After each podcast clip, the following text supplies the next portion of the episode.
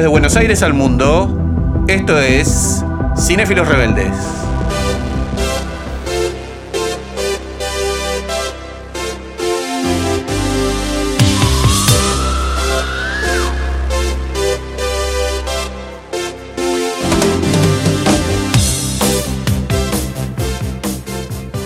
Hola, bienvenidos al programa número 19 de Cinéfilos Rebeldes, el programa dedicado a las películas y a las series que nos encantan. Y este va a ser un programa especial eh, dedicado a la amistad. Feliz Día del Amigo. Eh, esperemos que estén escuchando este programa más o menos para esas fechas. Tal vez este, quedó un poquito atrás, pero bueno, queremos saludarlos por el Día del Amigo y además hemos cumplido un año eh, con ustedes. Así que muchísimas gracias por seguirnos, muchísimas gracias por sus mensajes eh, y por tanto cariño también. Y, bueno, están ahí siempre este, con sus comentarios, escuchándonos, este, opinando. Y tenemos que hacer un, par de saluditos este, como para eh, mostrarles también nosotros nuestro cariño a, esas personas que, eh, a, esas- esos usuarios destacados que nos siguen cada semana, ¿no? Y en este caso vamos a saludar a Benjamín Macuao Balmont. Eh, yo creo que él es de Perú, no estoy seguro. Así que le mandamos un abrazo, es un usuario destacado nuestro. Eh, y bueno, le mandamos otro saludo también a Rosario Estrada, que siempre está cada día con su saludo. No nos dijo de dónde es. Así que yo Rosario, pregunto- ¿de dónde sos? Así que, ¿será que nos habrá escuchado? Mm.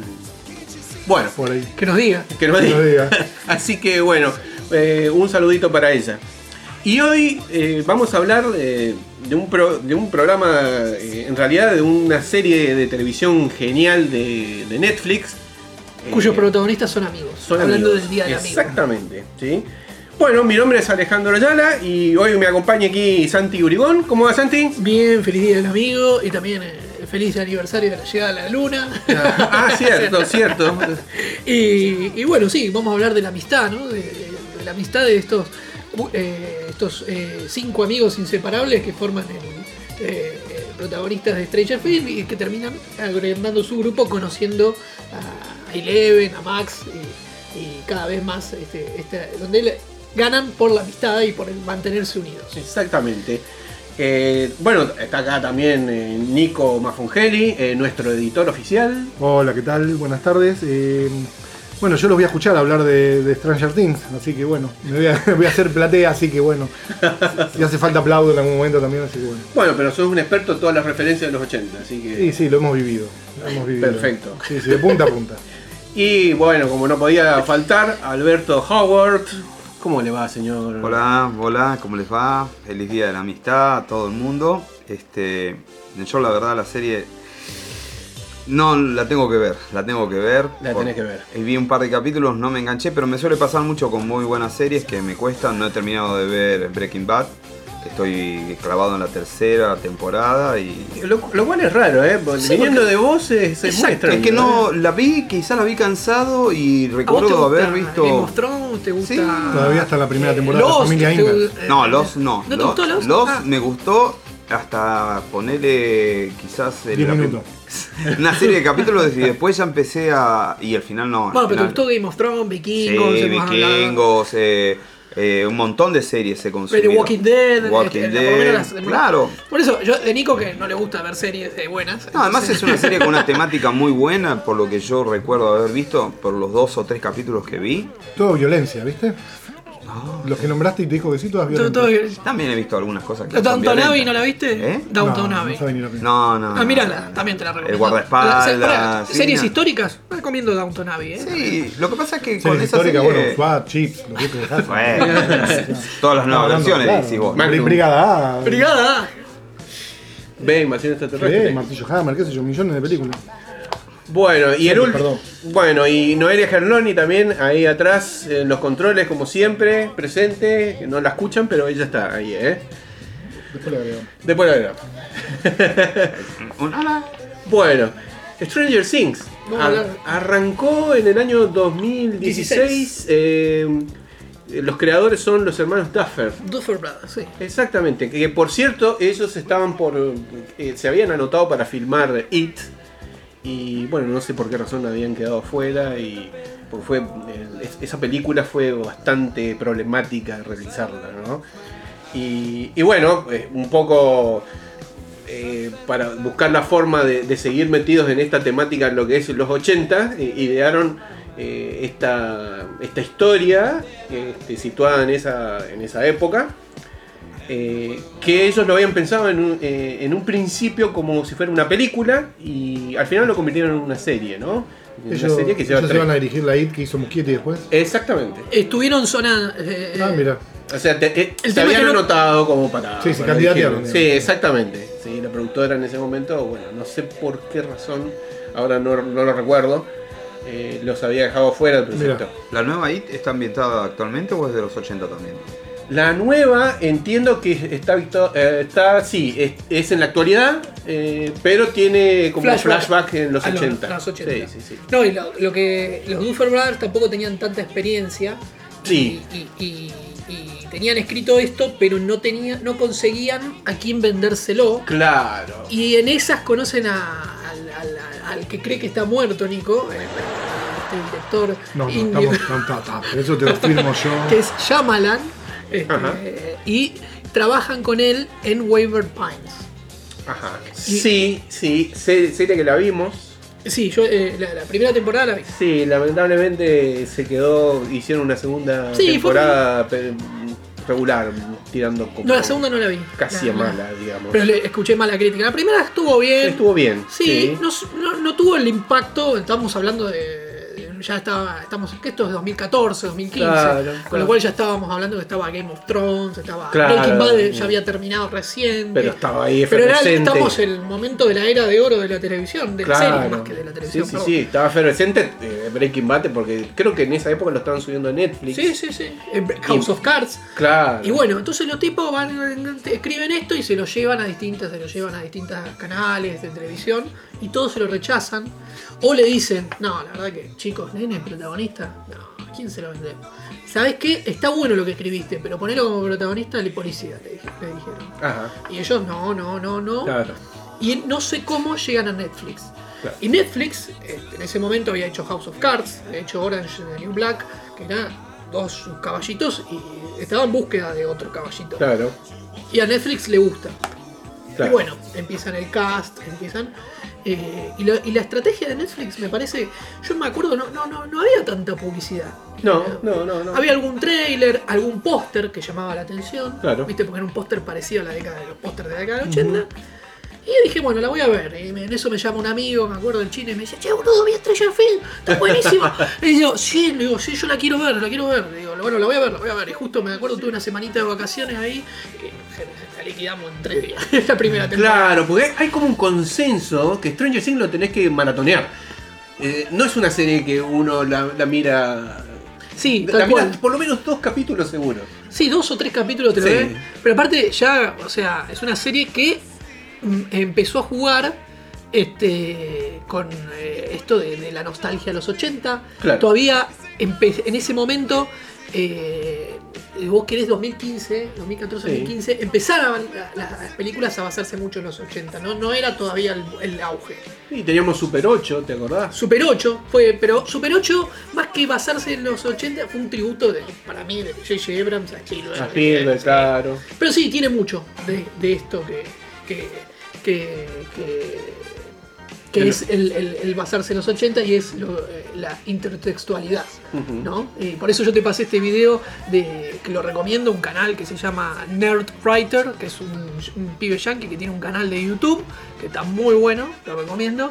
Y él escribe, este video lo, lo- lo sacó en el 2016 y explica lo que es la intertextualidad, pero él hace una crítica, él hace este, una crítica de cómo la intertextualidad se está convirtiendo en un arma ya, ¿viste? Entonces y él toma el ejemplo, dos ejemplos.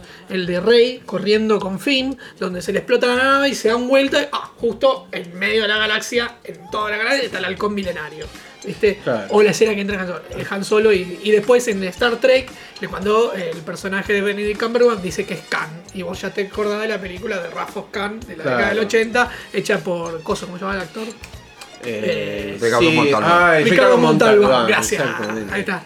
Ricardo Montalbán, entonces te acordás de esa película icónica que dicen que es de las mejores de, de la historia de Sí, Star Trek. Star Trek. Y entonces queda mal, quedaba, quedaba mal. Y después tenés eh, este. eh, y puede ser, porque, y bueno, y él decía, este año ya viene Rogue One, ya viene este, películas de otras de Star Trek, o sea, él decía, se vienen muchas, otra vez más armas de la, intertextual, de la intertextualidad.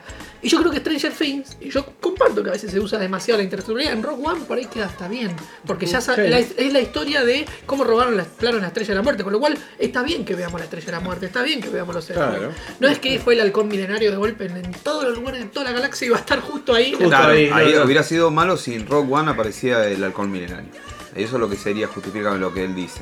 Sí, bueno, en Ahí sería. One, pero en- ya tenías mucha edad. En Rogue One la intertextualidad que fue verlo a Tarkin, ver la estrella de la muerte, verlo a Darth Vader, pero se justificaba. Porque estaba en, en la historia, era sobre cómo robaron los planos. Claro. Y bueno, Stranger Things fue una intertextualidad bien hecha. Claro, Eso. se- se- sería lo, lo que nosotros entendemos como referencias a otras películas Sí, pero usando para contar la historia. para contar la historia. claro. Vos rápidamente, a medida que ibas viendo Stranger Things, sentías que Eleven era E ET. Claro. Sí, hay un límite muy delicado con el, Sí, sí. con el choreo. No, no, no, no, no, pero no es queda- choreo. No, no, No es choreo. no digo, queda- si no lo Es- sabes hacer bien, no- si no lo Claro. sabes hacer bien, digo. Sí, pero acá justamente Stranger con un la primera límite muy temporada dice, complicado. voy a contar una historia original. Choreo en Argentina es robo, eh, por sí, las dudas. usando- voy a contar una historia original usando referencias a películas con las que crecí. Yo estoy O sea, de acuerdo, con está bárbaro. cual- si está cual- bien hecho, está bárbaro. Sí. Como si querés homenaje sería Exacto. como. Igual el Ahora, nombre, el nombre, en el nombre de, de- de- de muchos homenajes hicieron muchos robos, eso sí. Sí, sí, sí. Es Yo no digo, no digo este caso porque no puedo hablar porque no la vi. Para Pero nada, eh, no- ¿sabes cuál es la diferencia? no, no, digo, que si está bien hecho, eh, yo confío acá en Santi, Sí. obviamente. No, no, no, la- pero ¿sabes cuál es la diferencia? Que Stranger Things eh, lo, lo dice cantado. O sea, ellos no, no lo frente. ocultan, No, van de claro, frente. eh, van de frente, ellos Perfecto. mismos lo dicen. Pero ¿por qué es importante que vos Ah, veas? bueno. Vos ves a Eleven que la dejan en, una, en un capítulo, la dejan sola en la casa, ella prende la tele, se pone Uh. a ver la tele, la visten, eh, la tienen que. Ella está entonces le ponen un vestido de mujer, le ponen una peluca rubia, rápidamente, Sí, intelectualidad, ET. Rourke, sí. Eh, claro, no. ET. Pero ah, ET, ET. ET. ET, Claro, en la escena de ET, ¿te No, yo pensaba en, No. ¿te acordás de Ah. ET cuando está mirando Sí, sí, sí, sí, sí. Pero después al mismo tiempo ves que Eleven tiene poderes, que puede Ah. eh, mover las cosas con la mente, que se parece a Jean Grey de los X-Men y tiene la habilidad de, de telepatía, que puede destruir cosas, y rápidamente te acordás de Ojos de Fuego, de Drew Barrymore. Entonces vos- la intertextualidad te iba llevando a la historia contando, o sea, vos decías, Eleven, ¿qué le va a pasar? ¿Lo de T? Que Lo- te- claro. la agarra el gobierno o, lo de, o, o- o lo de Ojos de Fuego que mata todo, o Claro. Carrie, si querés. Esa es la intertextualidad. Y Hopper también, este, policía, De detective. policía, detective, exactamente. Sí, sí. Por ahí te hace acordar a Magnum. eh, Sí, totalmente. que- que, de hecho, hasta creo que este, lo mencionan. En esta tercera temporada ya fue más sí, evidente. más evidente. La, la camisita La hawaiana. camisita, sí, tal cual. Tal cual. Bueno, y a ver, la primera temporada, este. Había desaparecido un niño, Will. ¿Sí? Eh, sus amigos lo, lo empiezan a buscar. Es, es decir, hay una búsqueda así general. Y sus amiguitos, este, un grupo de chicos eh, de este pueblo que se llama Hawking, de Indiana. Indiana. Es un pueblo que, por cierto, no existe. Indiana sí existe, pero. El Estado sí, pero. Pero bueno, es un pueblo muy al estilo, no sé, podríamos decir como una historia. A mí siempre me hizo acordar a Hill Valley. hay, Hill hay Valley, escenas, sí. hay escenas que son muy Hill Valley. Este, pero es un pueblito bien de lo que dice 80. Sí, es claro, es el pueblito genérico de los 80. Que Un vos, poco de té también, viste, la casa de las Es un casas. típico pueblo de Spielberg, entonces, viste que Claro. Ellos por son- ahí te acordás de Gremlins. Claro. eh, Sí, es eh, verdad. Este, vos te acordabas de ellos, eh, los Duffer Brothers habían pensado hacerla en Maine, por eh, tributo a Spielberg, donde filmó eh, Tiburón. Pero Claro. bueno, al final hicieron Hawkins y Indiana, que les quedó mejor hacerlo en un pueblo, eh, mar ade- tierra adentro. eh, pero bueno, se había pensado eso. Sí, conocemos a este grupo de amigos. con- eh, está, está Mike, el- sería como el cabecilla. El cabecilla, eh, claro. Dustin, que a mí me encanta, Dustin es el, el- el más, es uno de los más, son todos nerds. Y Lucas y, y como vos dijiste, eh, Will, que es el que desaparece. Claro, Will que desaparece. Tan- tenemos por otro lado a Nancy, La hermana. La hermana de- de, de Mike. De Mike sería, ¿no? Nancy y, que, y su noviecito que eh, no me acuerdo el nombre ahora. Jonathan. Steve, Jonathan. Jonathan. En realidad la primera temporada no la es primera Jonathan. temporada no es Jonathan. Bueno, su noviecito es es, Steve. es Steve, exactamente. Para mí el personaje. Ahora, para- Un déjà vu con un, con un programa anterior nuestro. Era igual, se olvidaban del mismo nombre. Steve, Steve es para mí el personaje con el mejor arco. Sí, es el más interesante porque, bueno, en esta primera temporada arranca siendo como un patán. El, el bully. Sí, exactamente. Sí, que eh, usa sus encantos para, para conquistar a la Virgen y, y despegarla. Claro. Este, y, Qué horror. y- irónicamente, la Virgen, la amiga que es virgen, es la que muere primero. Este, Claro. No, rompió todo. y- y- sí, y aparte, el- el- y, y eso, eh, o sea, muere la chica, o la chica desaparece, y después es como que el personaje quedó ahí, y de entre la primera y la segunda temporada se armó un revuelo en internet. ¿Qué pasó con Bárbara? ¿Qué Ah, pasó sí, con Bárbara? Justicia por Bárbara, justicia. Nadie. O sea, como que la muerte de Bárbara quedó. O sea, después se descubren que está muerta porque la. eh, eh, eh, bueno, descubren a Eleven, los chicos. eh, Claro, el amigo desaparece. claro. El amigo desaparece y buscan a Eleven. La encuentran a Eleven de casualidad. De casualidad. Y las filmaciones como ET, ¿viste? Rápidamente otra intersexuality. Lo- Sí. Van con las bicicletas, la iluminan, le ven la cara a ella y Claro. cuando lo encuentra el pibe ET, en la misma escena. Eso Claro. es claro, muy similar. este, tenemos los bosques, tenemos lo- toda la escenografía muy similar también. a- a Entonces este- Winona Ryder, que hace de Joyce. Byers, Sí. obviamente hace de la madre de Will, desesperada porque al hijo le- está desaparecido. Y, y un muy buen personaje. A mí me gustaba mucho Jim Hopper eh, en estas temporadas. Sí, aparte Eh, detective oscuro, de, claro. detective de gran ciudad, que perdió a la mujer, este, que, que era un buen detective, pero eh, como estaba muy mal, se fue a ser policía de un pueblito donde no pasaba nada. ¿viste? Claro. Y, y sus habilidades estaban siendo, por así decirla, este, menospreciadas, ¿no? O sea, Claro. tenía que investigar boludeces. Eh, le investigaba asesinatos, homicidios. Así que le- la desaparición de un chico es como que un poco, más allá de que lo preocupa, a la vez le, le- le gusta, o le más que le gusta, quiero decir, por lo menos le, hace eh, pensar qué es lo que le gusta. Bueno, y hablemos de, un poco de- del personaje central de, de- de esta temporada. eh, de esta temporada, la primera que estamos haciendo referencia ahora, que es Eleven, ¿no? Eleven. que bueno, era una nena que era utilizada en un- como un experimento gubernamental, como para espiar a los rusos. Algo así era, Sí, ¿no? no, en realidad estaban buscando, sí, que como que ella podía meterse en otra dimensión que le... eh, eh, Y a través de esa dimensión podía ver, por ejemplo, que era lo que ellos pretendían era ver a los rusos. A los rusos, sí. Exacto, espiar. Eran, eran Era, espiar. era, era el objetivo un poco eh, que buscaban esto, Era- estos porque ella, entre ella comillas, ¿no? podía eh, tele- hacer telepatía y, por ejemplo, reaparecer acá y vernos a nosotros grabando lo que estamos haciendo, sin que nosotros sepamos que está ella ahí, porque ella está en su mente. Claro, claro. Bueno, esa era la habilidad y, vos no la- y aparte es una- un personaje que no hablaba, que no tenía mucho, salvo algunas palabras, muy, muy fácil de empatizar con, él, con Sí, sí, Eleven, sí. que sabes que él- tenía un padre que era Matthew Modine, que era el, el- el doctor Martin... Claro. eh, ¿Cómo era? Sí, eh, Martin Brenner. Brenner, Martin Brenner. Este, que vos ves que le dice papa, ella le, lo- lo- le hace hacer los poderes y en un momento ella se saca y mata a dos tipos y así usando los poderes y se da cuenta Sí. que es re poderosa, que tiene una habilidad con la mente al estilo Jean Grey de, de X-Men. Claro, sí, Y- sí, sí. y- Sí, una chica especial, digamos, ¿no?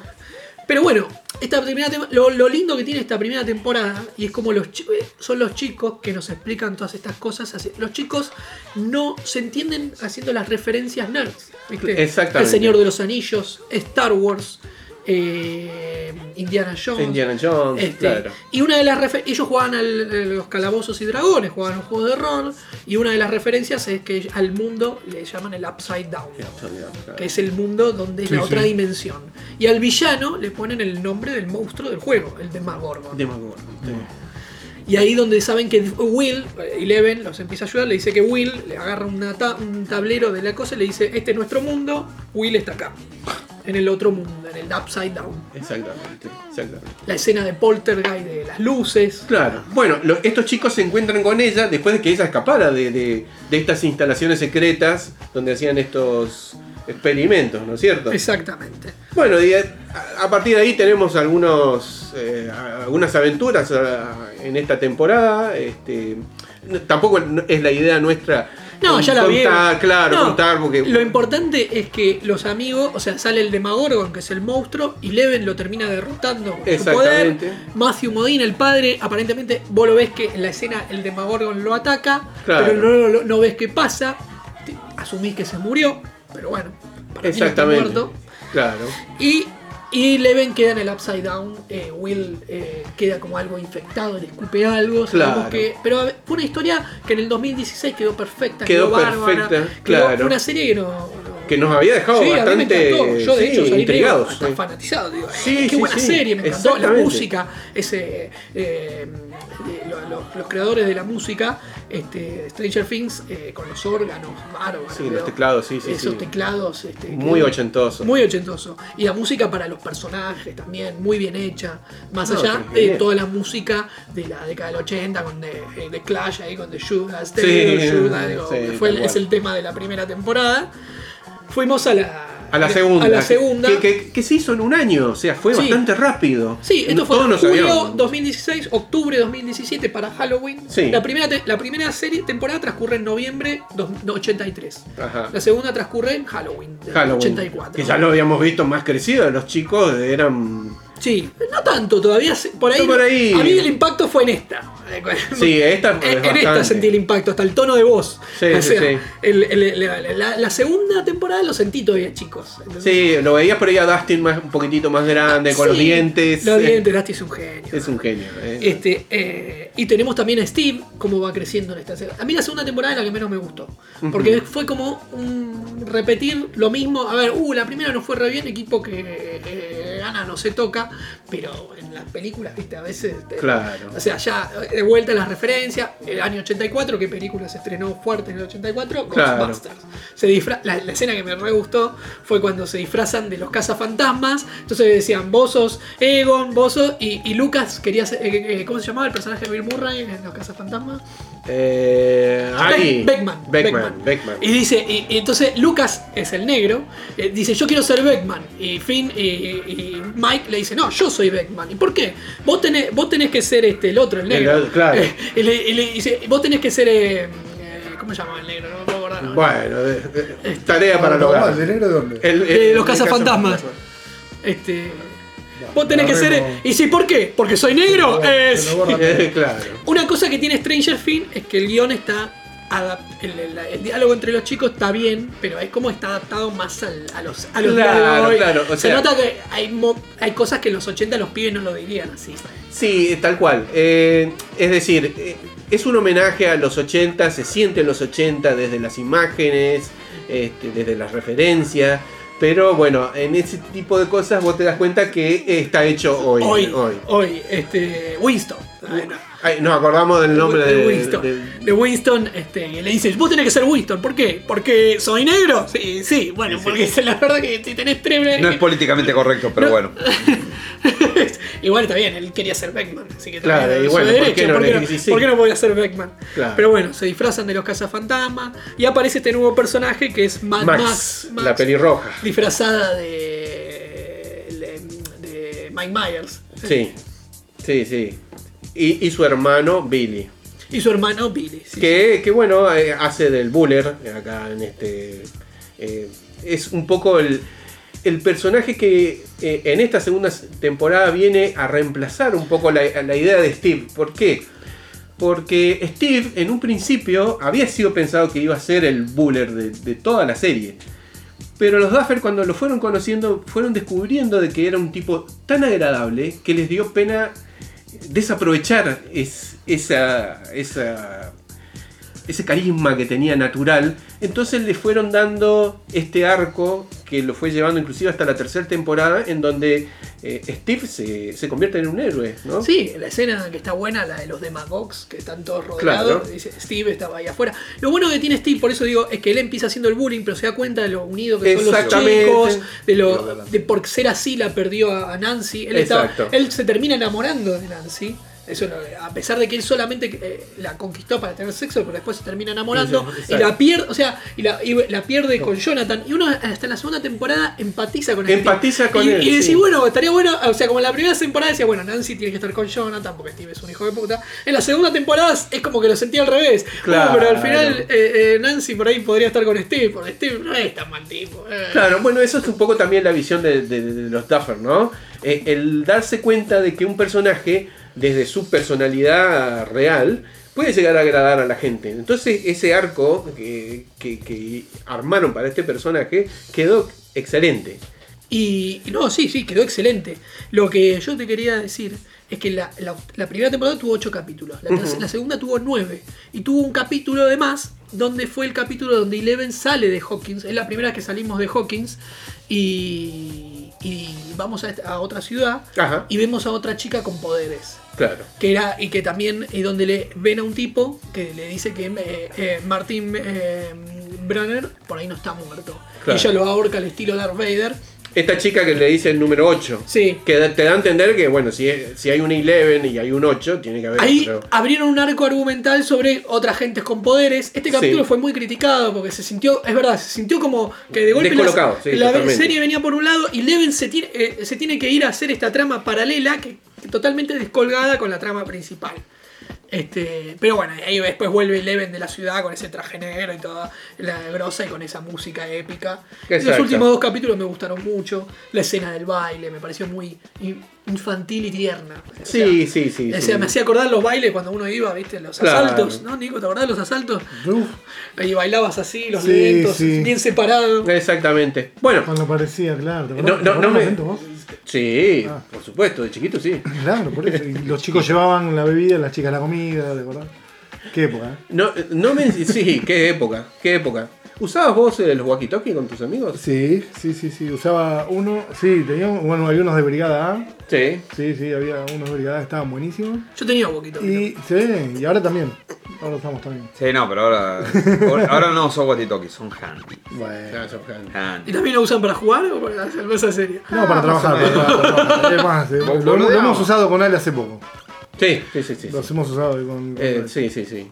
Para un, un rodaje de un video. Nico lo llamaba, le decía encender, encender el walkie-talkie. Y ahorita ahí lo encendían y hablaban. Referencia a los Simpsons. Bueno. Bueno, eh, antes de pasar tercer, eh, la tercera temporada, mencionamos que en, esta temporada, esta segunda temporada, aparece el, el Mind Flyer, que es el, eh, el monstruo malvado, ¿no? También, que, se mete adentro de Will, ¿no? De- sí, eh, y, lo- y sale también, después lo hacen como Eh, claro. el, el-.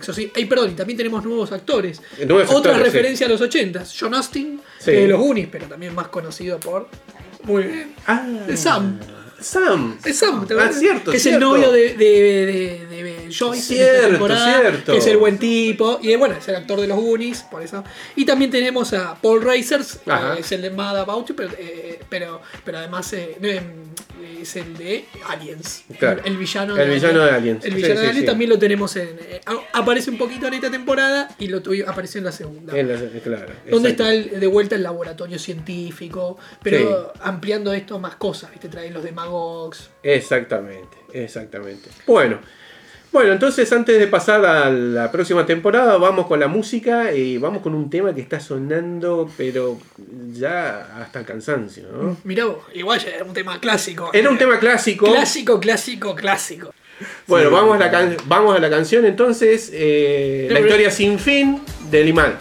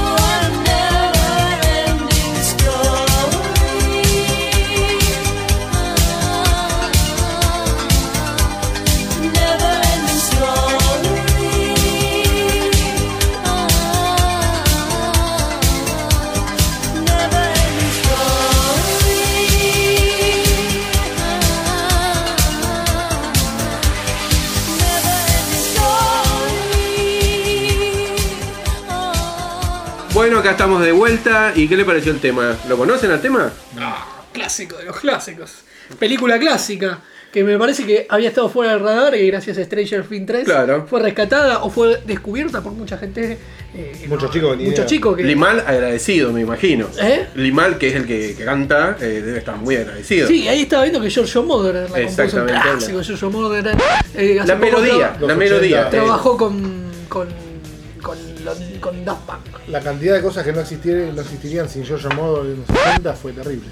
Y muy linda película, por cierto, también. Sí, eh. película. La historia sin fin. Muy recomendable. Si no la vieron, mírenla, véanla. por favor. eh. Y por eso, eh, a- a- yo la- eh, obviamente no, eh, cuando se estrenó en el 84 no había nacido, pero sí la vi en los 90 teniendo 6, 7 años en el VHS. ¿Te acordás de los VHS? ¿Vos en Sí, yo también la vi 84 por no nacido VHS. sí, yo no había No había nacido. nacido. En el 85 nací, un año después.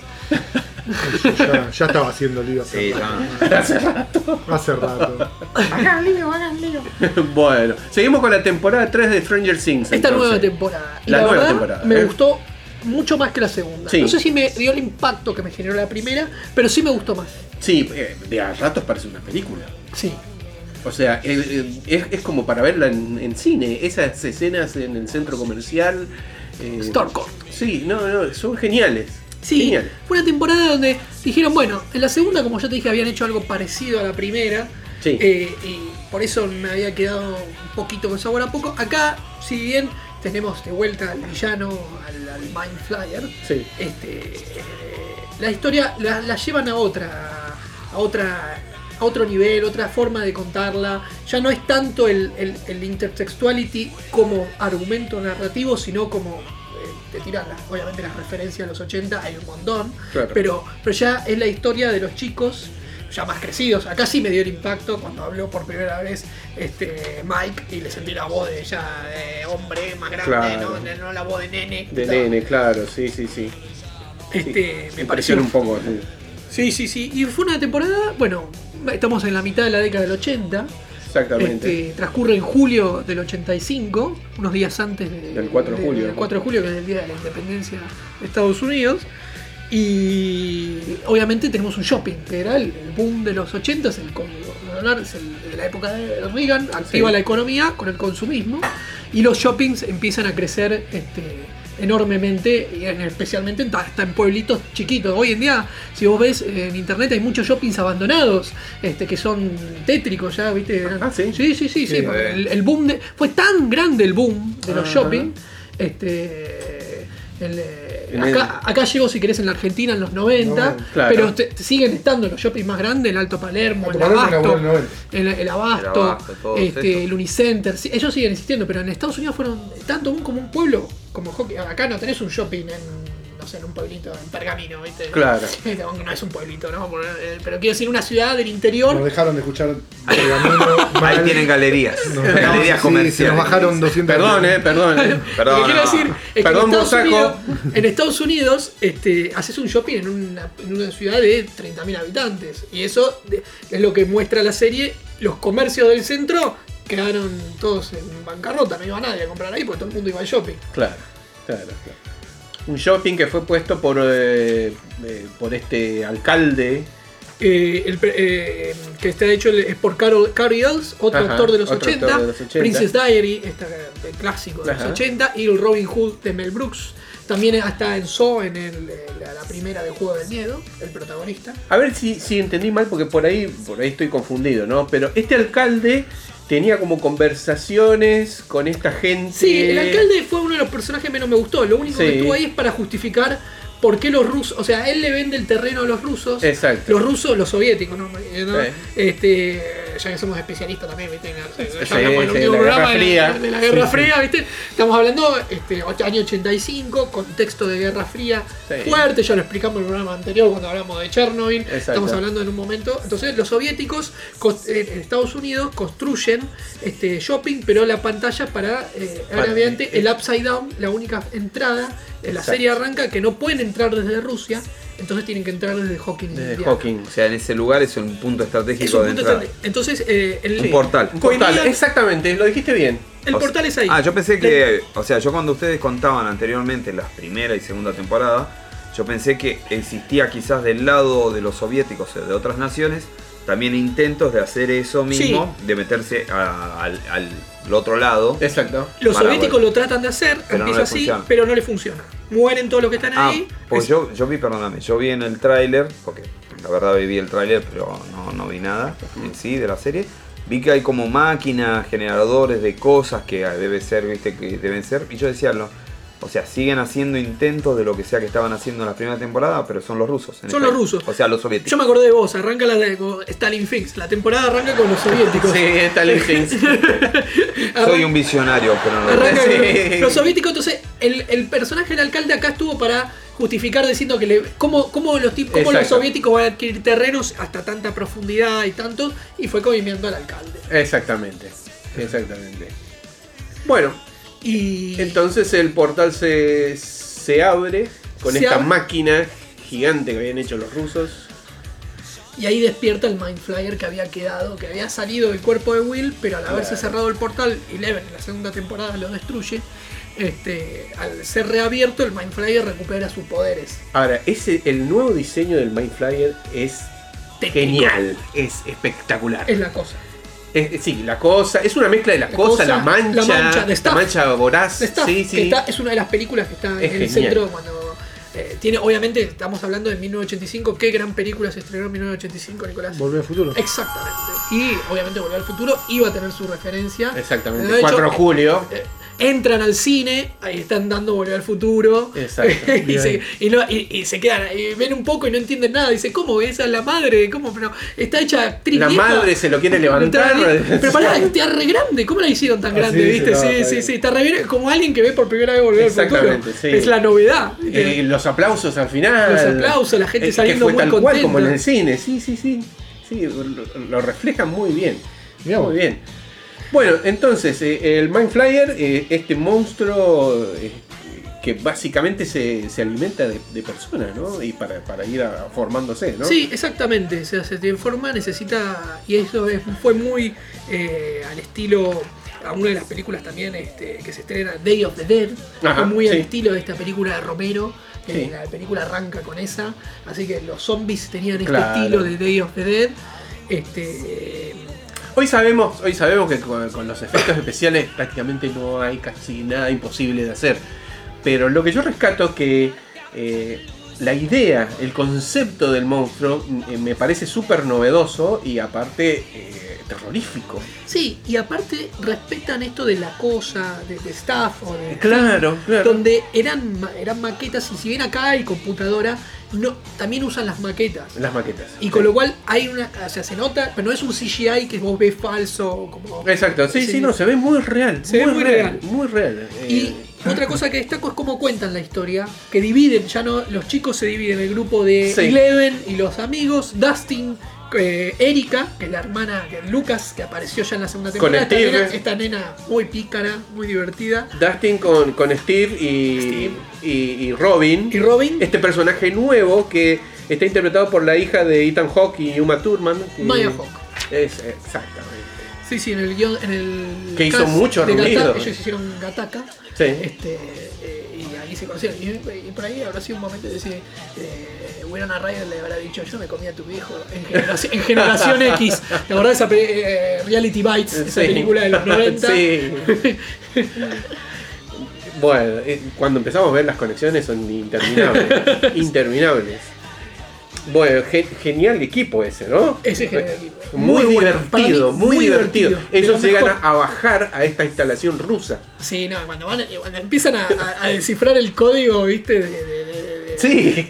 Bueno, eso yo quería, eh, yo algo te quería contar porque cuando yo era chico, con mi hermano teníamos un walkie-talkie y una de las cosas más divertidas de los walkie-talkie era que podías escuchar conversaciones de otros. Sí, vos tenías, vos tenías, este, básicamente el walkie-talkie que nosotros teníamos tenía este, tres botoncitos, ¿no? Uno era para el volumen, el otro era para hablar, de cada vez que vos decías cambio, viste, tenías que apretar el botoncito, viste, para poder escuchar, eh, soltar el botoncito, digamos. Y tenía un modulador de frecuencia, es decir, vos, para hablar con. Estoy hablando un poco de memoria, ¿eh? porque yo ya ni me acuerdo cómo se manejaba. Sí, canal. era como un canal de frecuencias donde vos ponías la misma frecuencia y podías hablar con tu amigo, en este caso yo con mi hermano, ¿no? Y a veces cuando vos ibas moviendo la frecuencia ibas escuchando otras conversaciones. policía bomberos. Sí, yo recuerdo haber escuchado, recuerdo haber escuchado conversaciones de Dios sabe quiénes y nosotros a veces nos metíamos en las conversaciones y les contestábamos y, y por ahí te escuchaban, porque en realidad el walkie-talkie, los que usábamos los chicos, eran de un, de un alcance mínimo, digamos. Sí, no era uno profesional. Claro, de 100, 200 metros como mucho. Y a veces, dependiendo un poco de- de- del clima también, porque a veces eh, el clima parece que influía en esto, eh, te escuchaban esa gente, ¿no? Y era realmente divertido. Y a mí me hizo acordar mucho eh, estas escenas de ellos escuchando las voces de los rusos hablando y después descifrando lo que decían. Bueno, eh, eh, esta parte para mí es una de las mejores partes, eh, inclusive podríamos decir que en estos primeros capítulos los protagonistas son- ellos, ¿no? Eh, Sí, o sea, arranca el grupo, sepa- o sea, la- arrancan, que vos no lo ves que no está Dustin, Claro. Dustin viene de este campamento de verano científico, Sí. que tiene novia, que no sabe si es verdad o no. Sí, que no sabe si es que verdad o no. Dice que es más linda que Phoebe Cates. Sí. este, Susi- el Gremlin. Susi Poo. Sí, sí. Y, y, y Dustin es como que no se encuentra con los chicos que hacen la, la escena de encuentros cercanos, Sí. el movimiento de las cosas, y después desaparece porque se enoja con los chicos. Lo ven, eh, eh, Mike y Eleven están besándose todo el tiempo, son- están entrando a la adolescencia, entonces están dando besos todo el tiempo. Hopper, que eh, yo eh, eh, cuando hablábamos lo sentí fuera de personaje al principio. Sí, hasta el capítulo 4 parecía que era como una caricatura de no sé qué. Hopper, imagínate tú, tú, vos que sos padre de una Sí. niña preadolescente, ¿no? Ya Sí, no sé sí. cuántos años Diez, tiene. sí, bueno, preadolescente. sí, eh, bueno, Sí, sí. cuando tenga 15 años te Sí. caes con un noviecito No, no. y se encierra en el cuarto y, y- Imposible. y- entonces Hopper le No, daba bronca. que Le- no va a le tener abría la puerta y de golpe estaban leyendo una revista, pero estaban dándose besos. Obviamente No. besos eh, inocentes, Inocentes. ¿no? Obviamente. eh, Cuando uno está descubriendo eso a esa edad. Pero eso, Claro. no, no dejarías a tu hija Yo no hice eso a esa edad, así que no sé qué estás hablando. Mi hija no lo va a hacer. Tu pasado. Bueno, Hopper pasa por esa, Por eso, pero crisis, ¿no? está muy, como dijo él, satirizado. Exacto.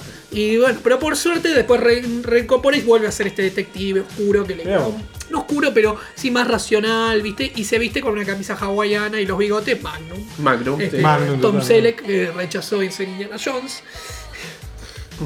Sí. Que hubiera sido, ¿no?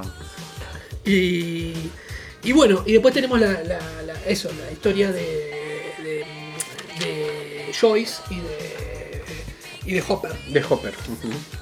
Donde Sí. ellos. eh, Es una historia de amor que no, no se llega a concretar del todo. No, digamos, no, no, se llega a concretar. Pues está bien, porque era que lo que tenía que pasar. Ella estaba todavía haciendo luto por el personaje de Por Bob Sam. Newman, por Sam.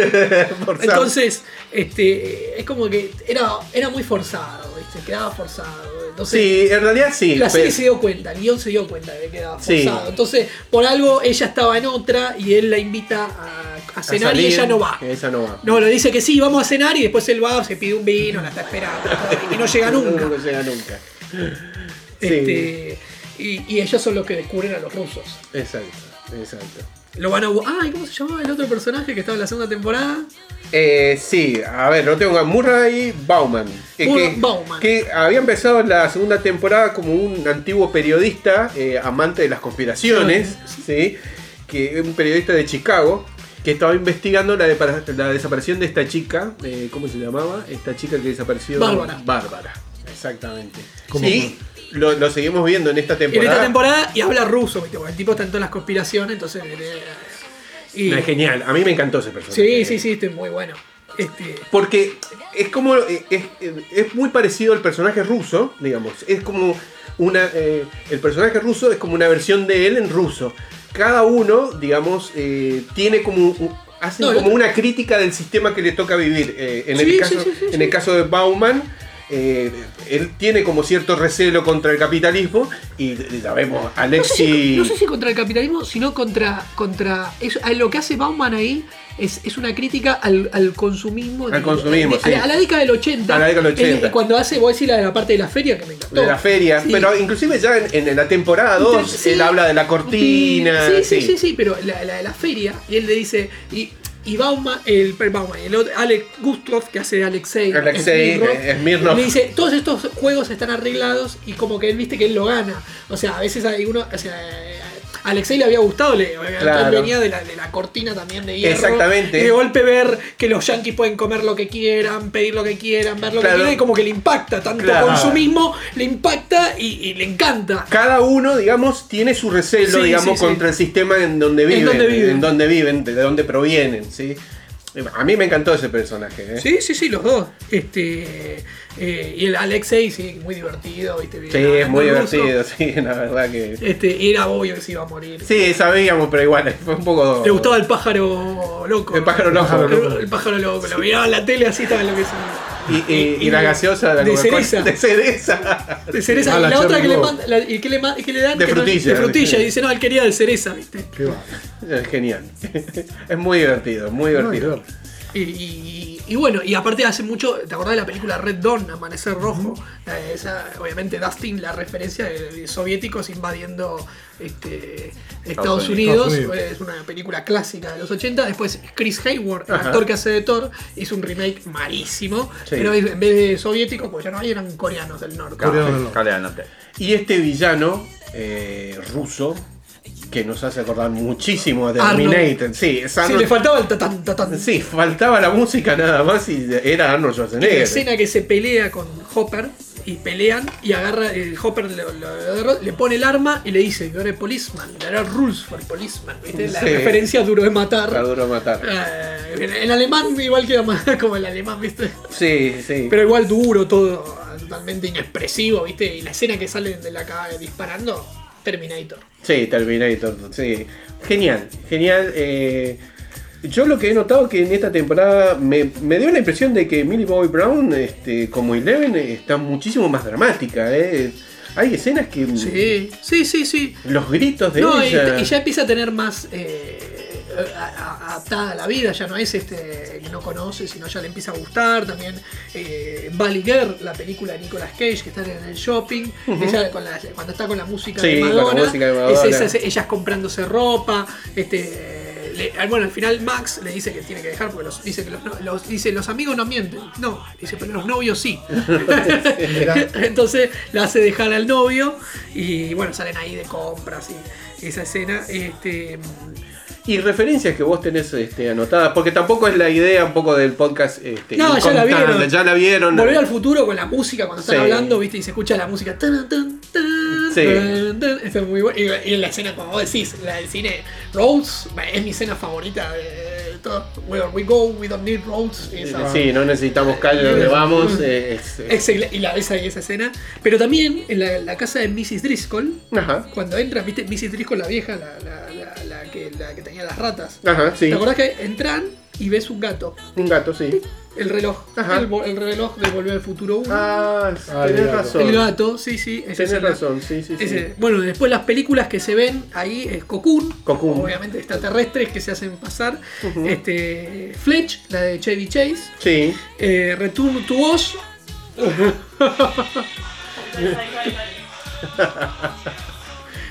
Nos interrumpió Freddy. Freddie Mercury. Y este. mm, eh, Darry, que también es. eh, y después tenemos otra referencia, bueno, eh, eh, los dos cómics, viste, cuando están Eleven y dice, vamos a leer cómics, tengo Green Lantern y Wonder Woman, los busqué. Es el, la- el Wonder Woman 386, Mujer Maravilla Sí. de 1985 y Green Lantern 1984 y 185. Esos son los dos. ¿Y cuál es, cuál es el... eh, ¿Por qué están esos dos? No es, no es eh, aleatorio, sino porque en esos dos pelean contra un villano que se apodera de mentes. Tanto la. Mujer Maravilla como el Hombre Claro. Linterna Verde. Muy parecido al Mind Flyer de esta temporada. Este, después, una referencia que al toque me encantó fue la antena de Dustin, que es Cerebro, Cerebro, Ajá. que es la máquina de Charles Xavier, donde puede buscar a todos los mutantes. Ajá. Esa, esa me encantó. Este, bueno, lo de Red Dawn, lo de New Coke, ¿no? Esta- Ah, la New Coke. Sí, sí, sí. Que bueno, en, en la historia en, en los 80 era que Coca-Cola estaba quedando atrás eh, con Pepsi porque Pepsi había captado la mayoría del público joven. eh, recordemos Es que. Pepsi, la generación Pepsi. Exactamente, teníamos a, a Michael Sabor, Jackson no, haciendo publicidad de Pepsi, Madonna, creo que. Madonna, eh, Michael Sí, Fox. pero eso fue hasta en los entrados largos, los Lo- 90. Sí, sí. Y, y bueno, Pepsi trató un poco de recuperar. Porque Pepsi empezó con las publicidades. eh, como que lo clásico era lo mejor, etcétera, etcétera, y se dieron cuenta que no, la gente joven no, no iba a Coca-Cola. Y Volver a Futuro 2 en la Pepsi Perfect. sí, La Perfect. Y bueno, sacó esta línea que es Coke, la New Coke, ¿sí? que bueno, pretendía justamente recuperar a esta gente y que no fue muy exitosa. No, no, fue un, fue un- fue un terrible, un golpe terrible, ¿eh? fue terrible. ¿Sí? Eh, creo que en poco tiempo, en unos meses tuvieron que volver a alargar la coca normal, la nueva. Claro, porque Y la mantuvieron a la Coca 2 esa, la mantuvieron un tiempo largo. Sí. y Creo que después, creo que hace un tiempo ya largo la descontinuaron. ya.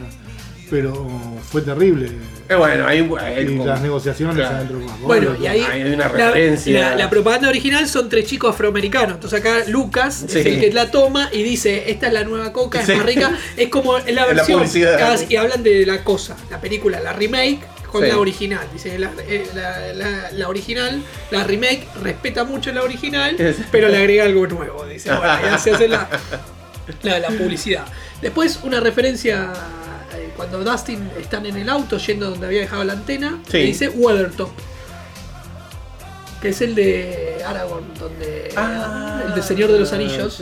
Obviamente, no es la primera referencia que hace Dustin en la primera temporada, ya también eh, Ajá. habla mucho de- del Señor de los Anillos, del Hobbit. Después, en la- la- con el- la gomilla, esta es la, esta es la- ahí en el, eh, fue que hace explotar un globo rojo. Ajá. eh, y es parecida también a la escena de It, De It, donde disparan sí. al, al payaso. Claro. Este. Y. Y, bu- y- y bueno. Este, esas son las referencias Las más. referencias más, más notorias de. Bueno, en realidad tenemos un montón. Ah, eh, otra que me- Billy, Ajá. eh, como estaba vestido, me hacía acordar a Kurt Russell en Little China. Este, se estrena ese año también. Así que. este, Claro. este, eh, esa fue otra referencia que me, me contaba más cuando la salva Eleven, ¿viste? Claro. Tenía esa onda, ¿viste? Todo musculoso, como Kurt Russell. Con Carl Russell, sí. En esta película de bueno, Carpenter. Algo que notamos de Billy es que en esta temporada mejoró muchísimo el personaje. Digamos, le dieron un protagonismo mucho más Sí, importante y hasta un arco interesante, la, la redención de Billy, ¿no? Sí, Ah, al sí, final, sí, ¿no? sí, sí, sí. Sí, interesante, viste, porque vos entendés por qué creció así. Viste, Claro. Eleven ve su pasado, ve a la madre. Sí, recordemos que Billy es el Hermano el- de Max. Exactamente, la chica pelirrojita. Y Max es el, eh, Max era la hermana, pero del lado del Hermanastra, padre. claro, sí. Entonces él mucho no la quería, viste. Fue el- eh, pero él ve que el padre, eh, Eleven cuando se logra meter en la mente de él, ve que el padre le. Así que bueno, este, esta tercera temporada Sí, no- nos dejó un poco triste porque no sabemos si Hopper se murió, no se murió. Para mí no se murió, aunque te digo que también, eh, yo creo, hubiera sido un lindo cierre de arco argumental, ¿no? De Hopper muriendo como héroe, porque este, es verdad, ya no sé qué más le puede aportar de historia. Este, después tenemos a los rusos diciendo, no, no lleves al norteamericano, lleva esto, y vemos que el de Magorgon vuelve. Lo deben haber sacado los soviéticos mientras tuvieron el portal abierto. Y bueno, vamos a ver qué nos depara. Los Duffer Brothers ya saben que van a hacer una cuarta, se sabe que va a haber una quinta, Sí. diría. No sé cuánto más pueden estirar la historia esta de los de Magorgon y del Upside Down. Este, no sé si vendrá un nuevo Yo creo que sí, yo creo que la van a seguir. ¿eh? Hay una idea de tratar de llegar a los 90. Mm. Así Así que bueno, y es un caballito de batalla de Netflix que la verdad no viene sacando ya. eh, cuando sale Stranger Things había sacado House of Cards. eh, no está sacando super series por ahí. Ajá. Este, ahora estoy esperando eh, nuevas, estoy hablando. eh, no, Sí. no, viejas hay nuevas. Stranger Things, Mindhunter. Después podemos hablar de Mindhunter, que Sí. va a estrenar su segunda temporada y me pareció una de las mejores series del Va a estrenar la 2017. segunda. Sí, 2017.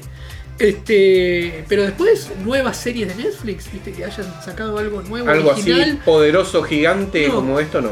No, eh, o sea, me pareció interesante, si vos querés, la, esta de Así nos ven, este, pero es una miniserie que sacó este año.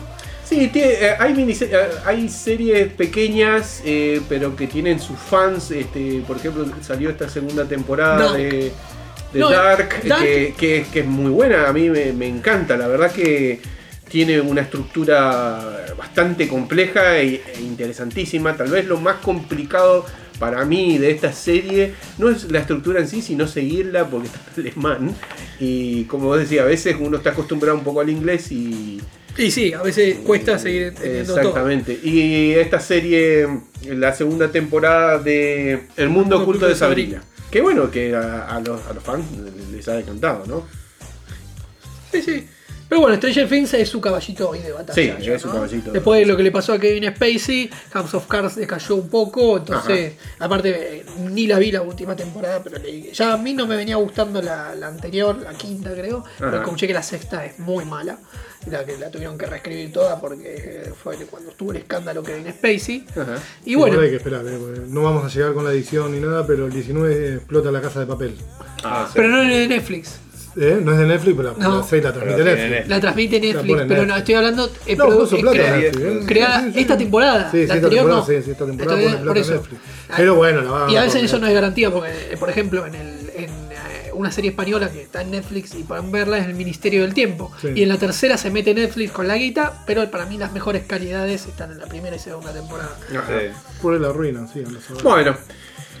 Eh, entonces, este. Ya anunciaron una, una cuarta, la casa de papel también. ¿Y cuándo van a.? eh, Yo, como miniserie, quedó perfecto. Pero bueno, ya veremos. Bueno, ya veremos. Eh, queremos saber a ver qué, qué opinan ustedes, sobre todo con esto referente a la muerte de Hopper. ¿sí? Nosotros más o menos ya dijimos nuestra teoría. Yo tengo también mi teoría. Para mí no está muerto. De hecho, veo mucha similitud entre eh, Han Solo, Leia y Hopper y Joyce. ¿Sí? Sí. Que se pelean y, y Hopper que se muere y para mí no se va a morir. Como Han Solo que todos pensamos que se moría en el Imperio Contraataca y, Ay, y no se murió.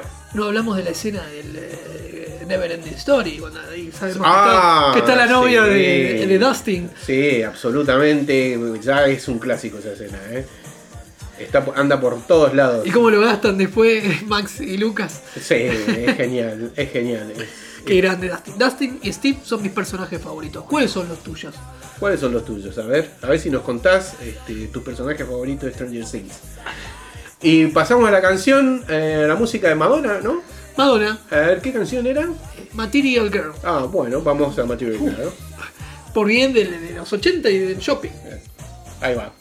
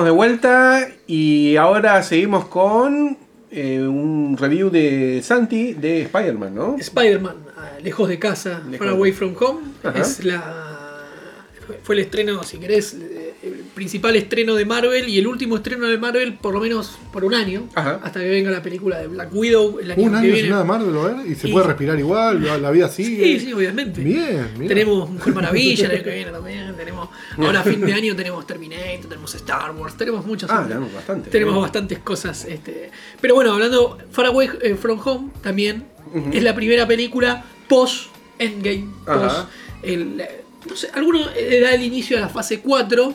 Nos explica un poco lo que había quedado eh, de Endgame. Eh, perdón, esto es todo con spoilers, ¿no? Vamos a avisar que Sí, hacer sí, un sí. análisis con spoilers. Ah, bueno, la viste, Howard, ¿no? Bueno, un spoiler no tan importante, pero sí explican un poco, viste, que en Endgame Ajá. hacen desaparecer a la. Perdón, en Infinity War desaparece la mitad del planeta. Sí. O la mitad del universo. En Endgame lo revierten. Con el chasquido del Tano. El chasquido de. Del Thanos. En, Endgame lo revierten y reaparecen todos de vuelta. O sea, todos de vuelta, los que habían desaparecido, Ajá. pero habían pasado 5 años. O sea, vos con tu hermano, ¿cuánto te llevas? Cuatro. Cuatro años. Ajá. O sea, imagínate que este, o sea, vos tenías 20 años y tu hermano 16. Ajá, sí. Vos desaparecías en el chasquido de Thanos, Ajá. tu hermano tenía 21 años y vos reaparecías con 20. Con 20. O sea, pas- pasabas y es efectivamente pasó eso. Eso era, che, ¿qué pasó con la gente? O sea, Claro. todos los que reaparecieron eh, Ajá. Volvieron a la misma edad que se volvieron a la misma edad, entonces vos reapareciste con 20 años y ahora sos hermano menor, ya no sos hermano Ah. mayor. Mira.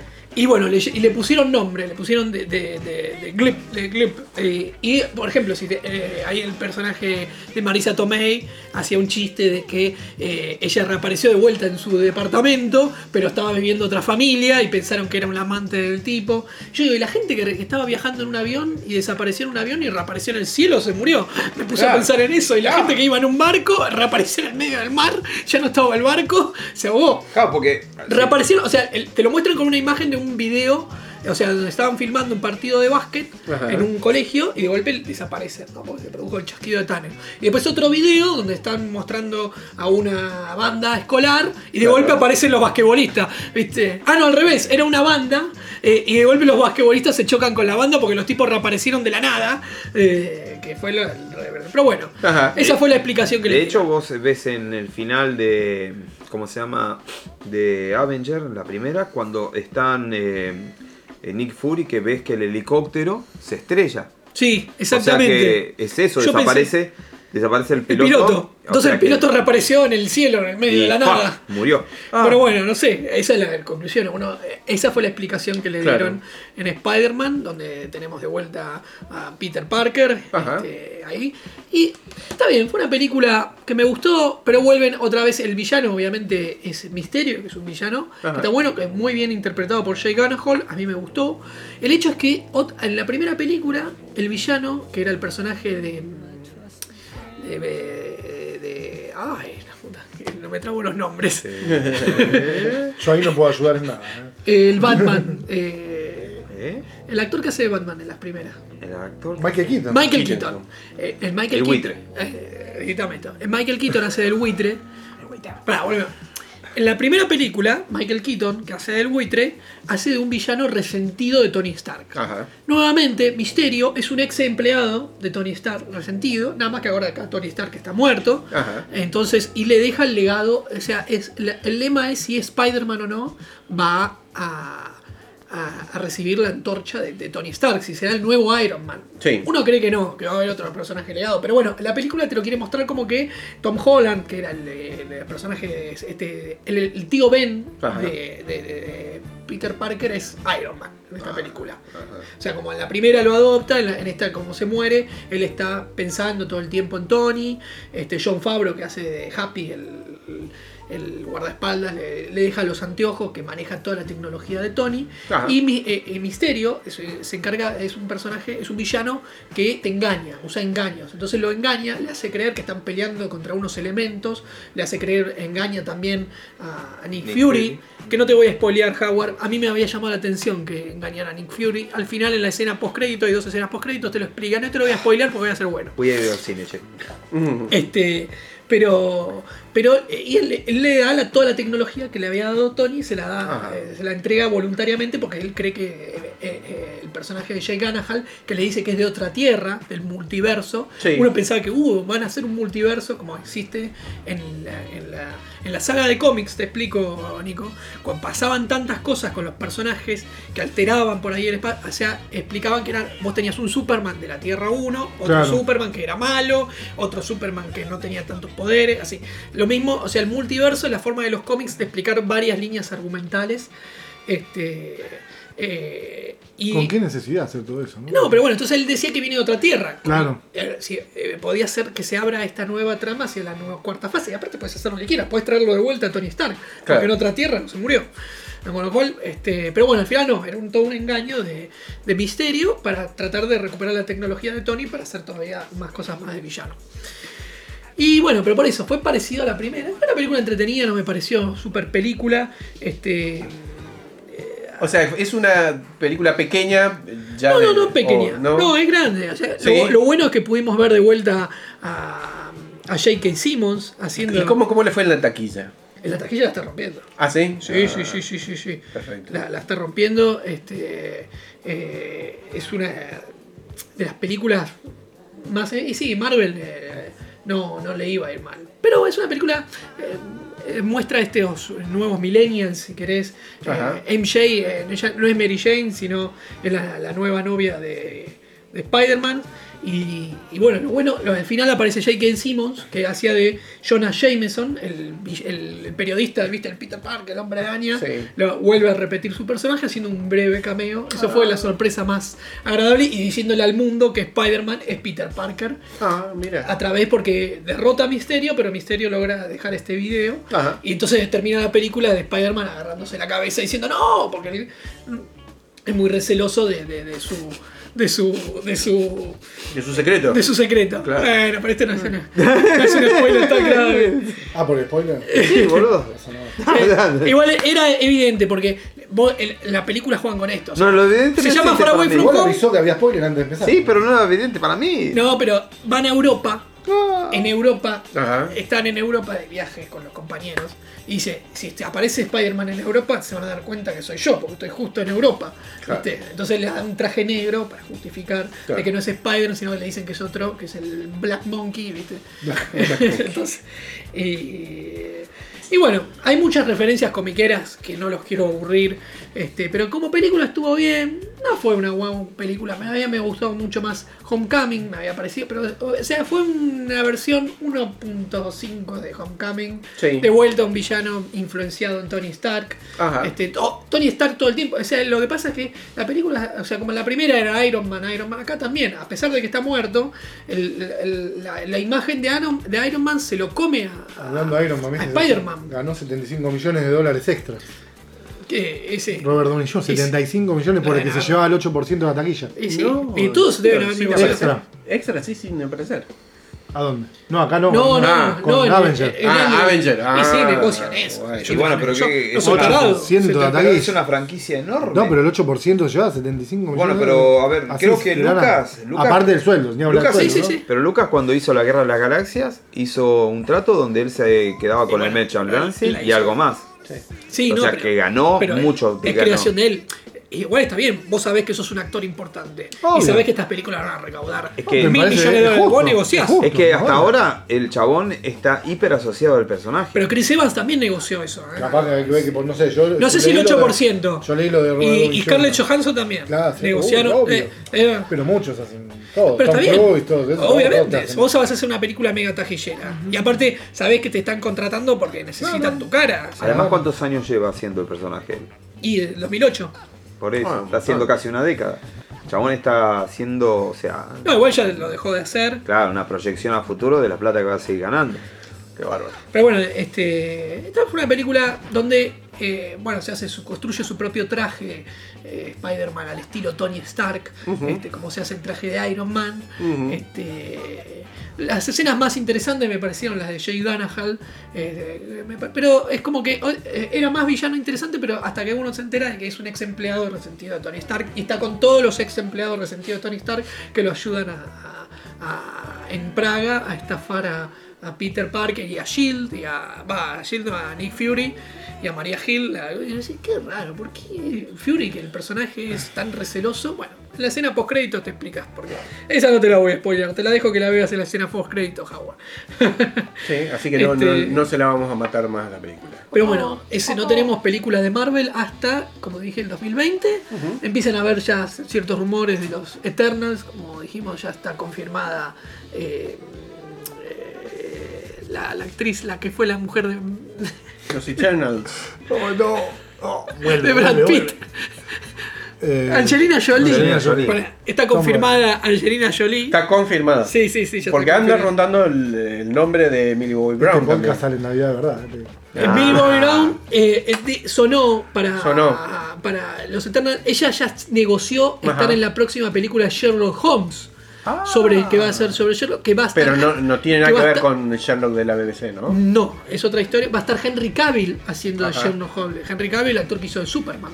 Perdón, en paréntesis. Eh, o sea, ¿y se reiniciaría toda la, la- la franquicia de nuevo? ¿De qué? ¿De esta de, eh, con los Eternals?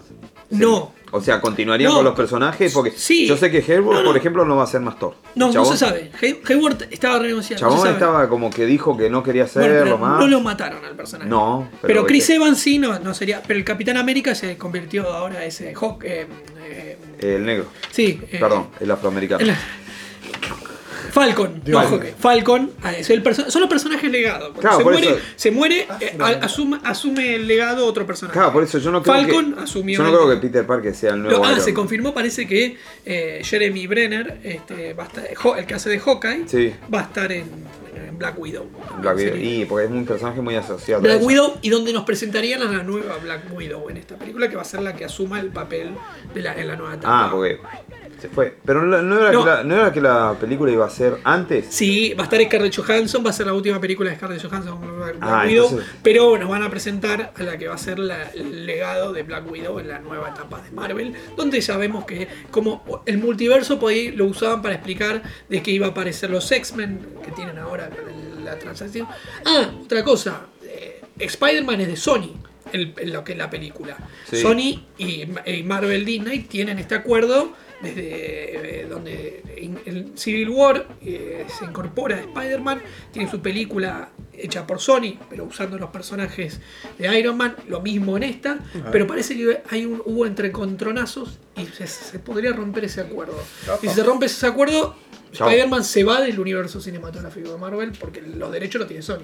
Y no, y no, lo- no sé si se lo va a vender a Fox o se le va o, le- o yo si soy, digo, ¿te necesitas a Spider-Man? Sí. Ahora, Dame esta plata. perdóname, ¿a vos te parece que Spider-Man es un personaje que funciona bien independientemente? Sí. Sí. ¿Por qué? Totalmente. ¿A qué público apunta? Pero, pero Adolescente. Yo No. chico, no estaba solo. No, no, no, no. Apunta a un público más adulto, pero este Spider-Man lo hicieron millennial, para tratar de traer un público más millennial. Para mí Spider-Man es el periodista, ya es periodista, ya es grande, ya es un, es un treintañero, si querés. Yo me vi la otra vez la anterior del otro, la última del otro actor, el chico de. Tobey Maguire, No, no, la anterior. Andrew eh, Lincoln. Claro, yo me No, vi. Andrew es- Lincoln. Sí, sí, yo me la vi, es la donde muere. Bueno, El de eh, Walking Dead.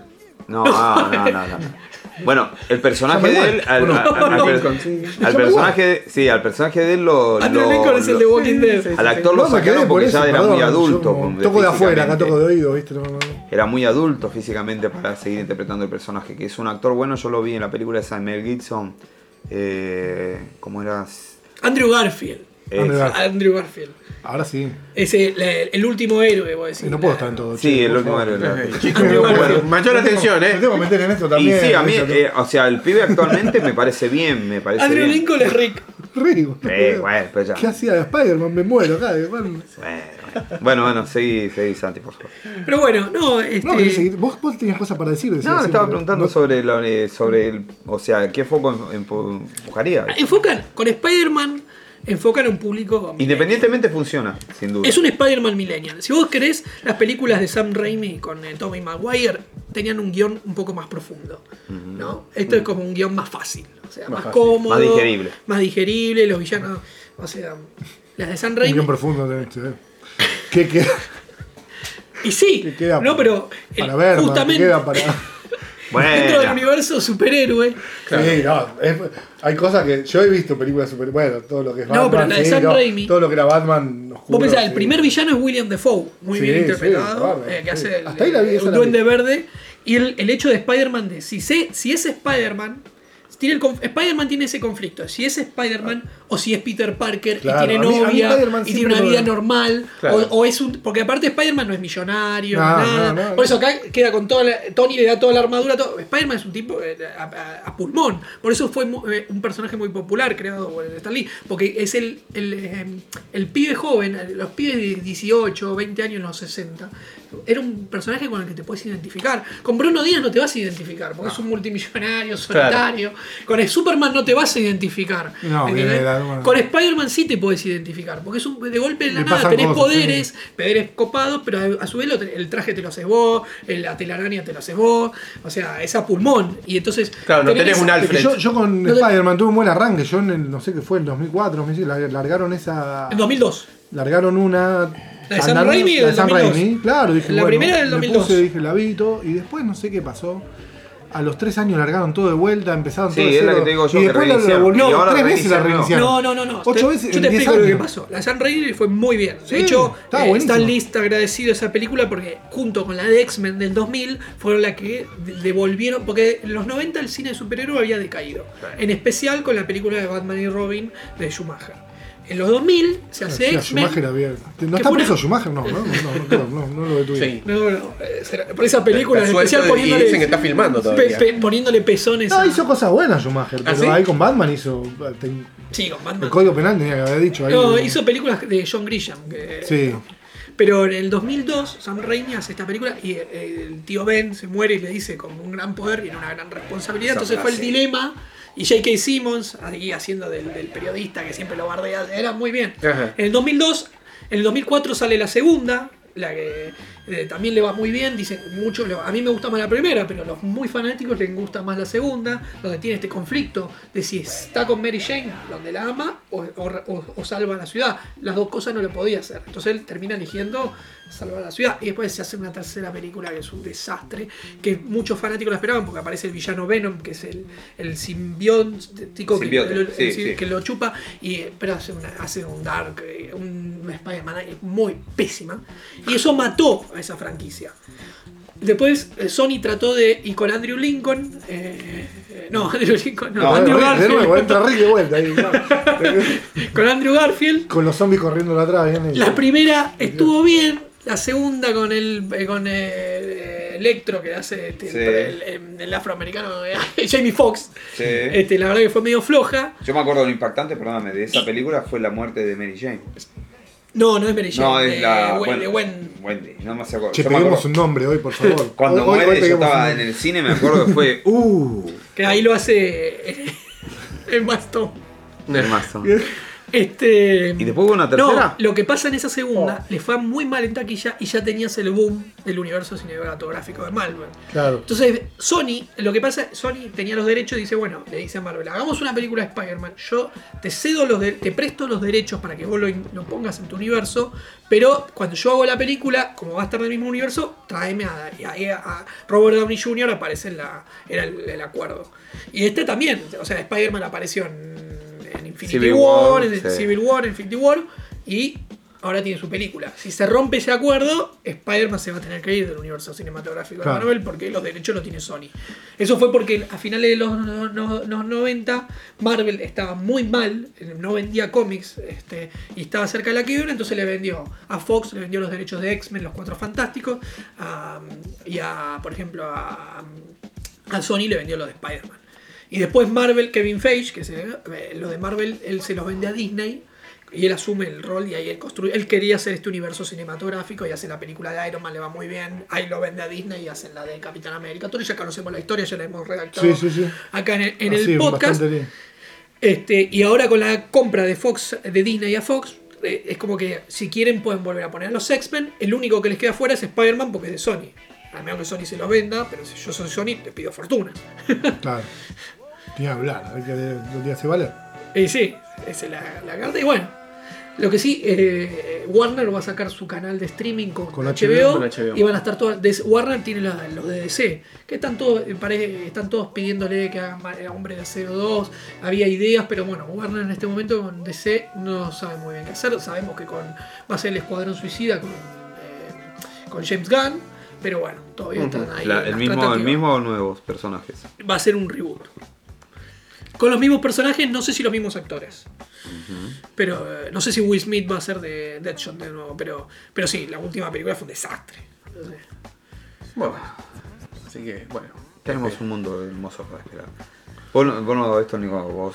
No sé. No, Vos, Nico, ¿viste- siempre me viste el gustó. esto, original? esto tira, esto, pero no, cuando te invito a ver una película ni en pedo. Vamos a ver la del hombre araña esta noche. No, no, ya no, ya con lo que contó no, pero. No, porque es un mundo que ya no. no la- esa, yo lo que te digo, la de San Raimi a mí me había gustado. Sí, era como buena. un comienzo, eh, me enganché bien, todo, después cambió, no sé qué pasó. Pero vos te- los, los cómics tienen profundidad Seguro. de historias, sí, Nico. yo no dudo o sea, son, yo, no, son- yo no critico los cómics, son, yo no son entré en el historias código con cómic, drama, no, no o sea, critico. O sea, eh, hace- eh, A ver, el en todo hay cosas bien hechas, cosas mal cómics, ¿eh? hechas. No, Todos los personajes tienen un punto sufrido. Yo, yo- es más, me hubiese gustado por ahí entrar en el mundo, pero no, cuando pasó, lo miré, me pasó uno por la mano, no me enganché, listo, no, no, no era mi mundo. no, tenés. Eh, Sí, volviendo sea, a, la, a la Argentina, volvió el marginal la temporada 3.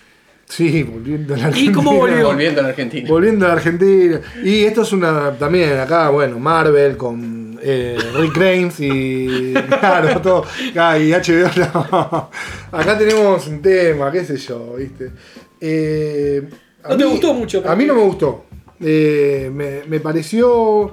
eh, bueno, El Marginal eh, es una historia que arranca en el 2016. Se hizo la primera temporada con 13 capítulos. El año pasado pasó con 8 capítulos. Y este año, como funcionó bien, eh, mandaron una tercera temporada eh, con. 8 capítulos. Claro. El tema es que la película, la película, la serie arranca con una historia, después la segunda parte fue una precuela y esto ya está en el medio de la precuela y la eh, historia La original. temporada.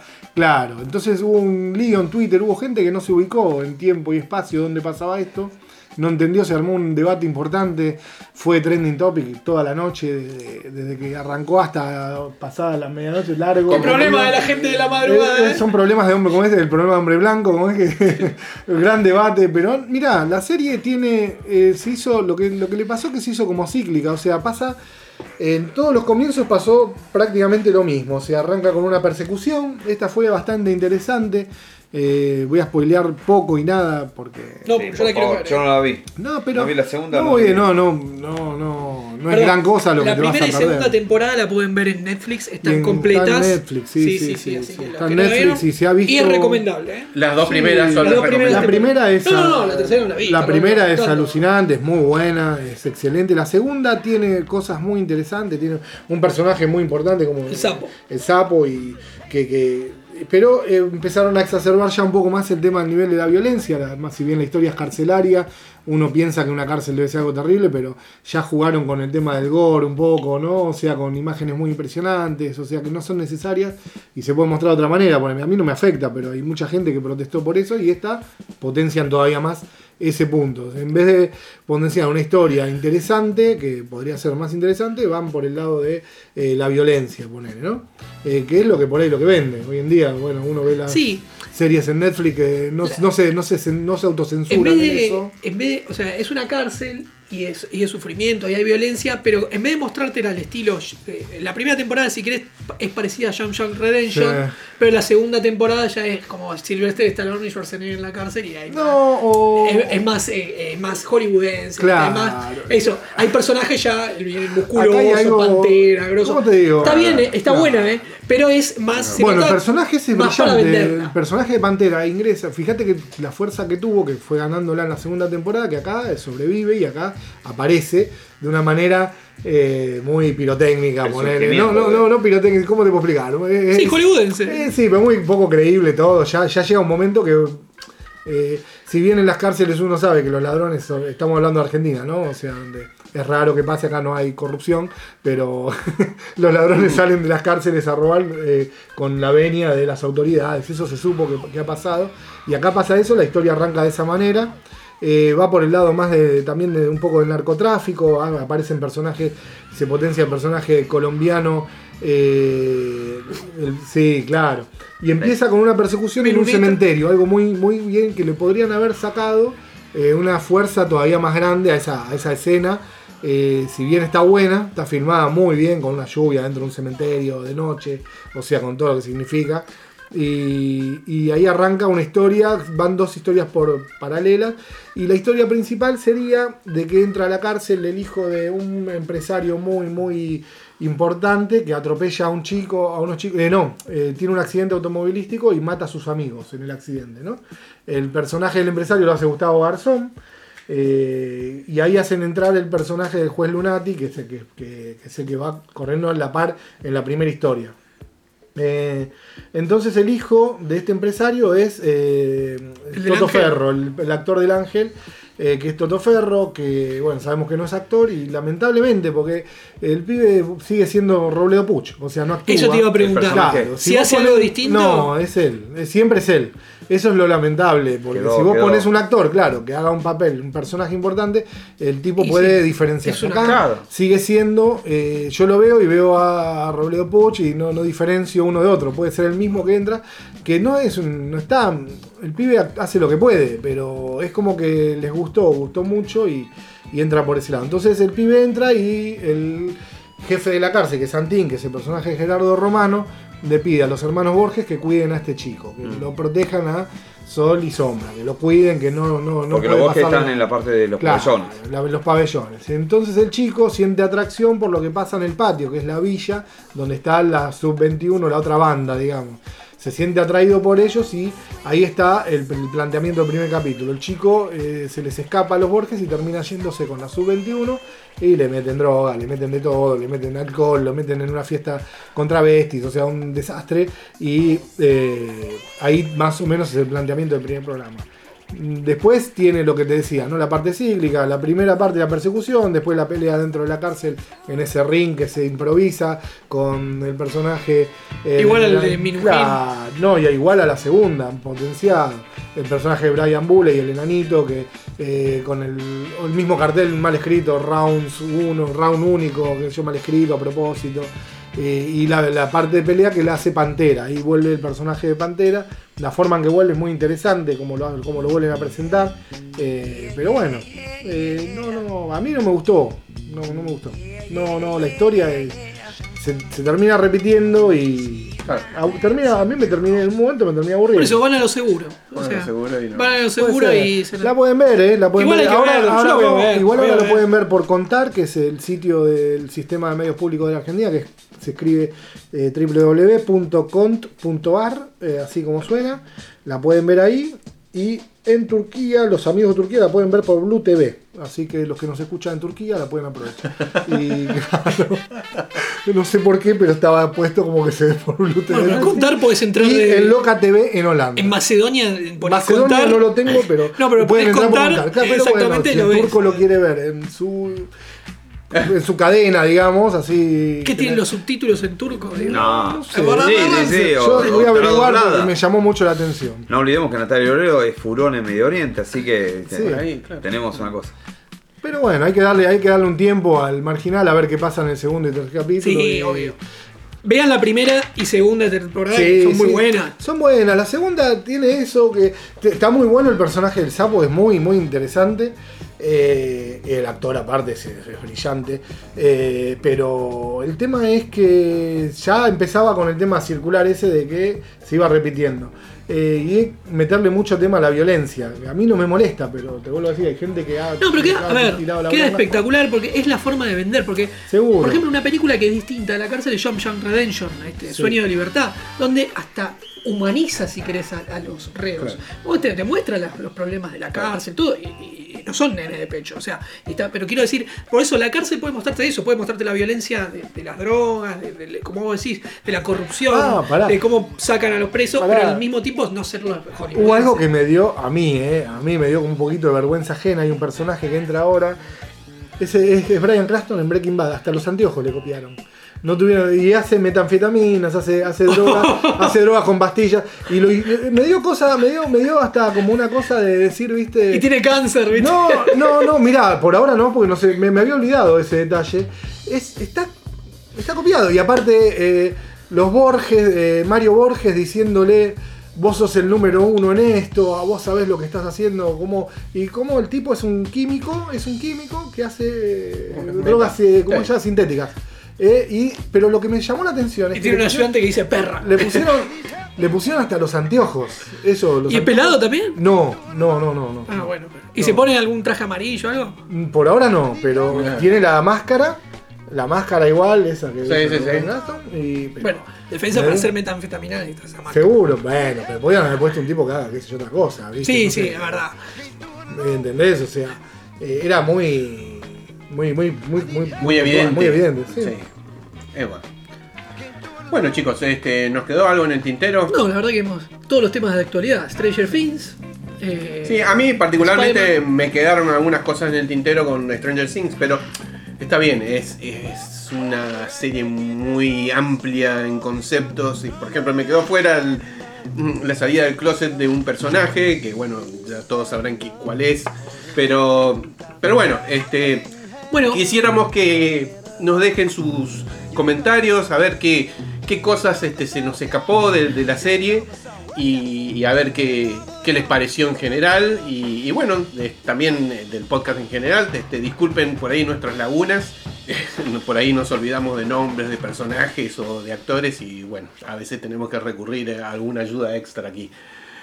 No se peleen tanto, atrévanse a soñar que el cine y las series los ayudan.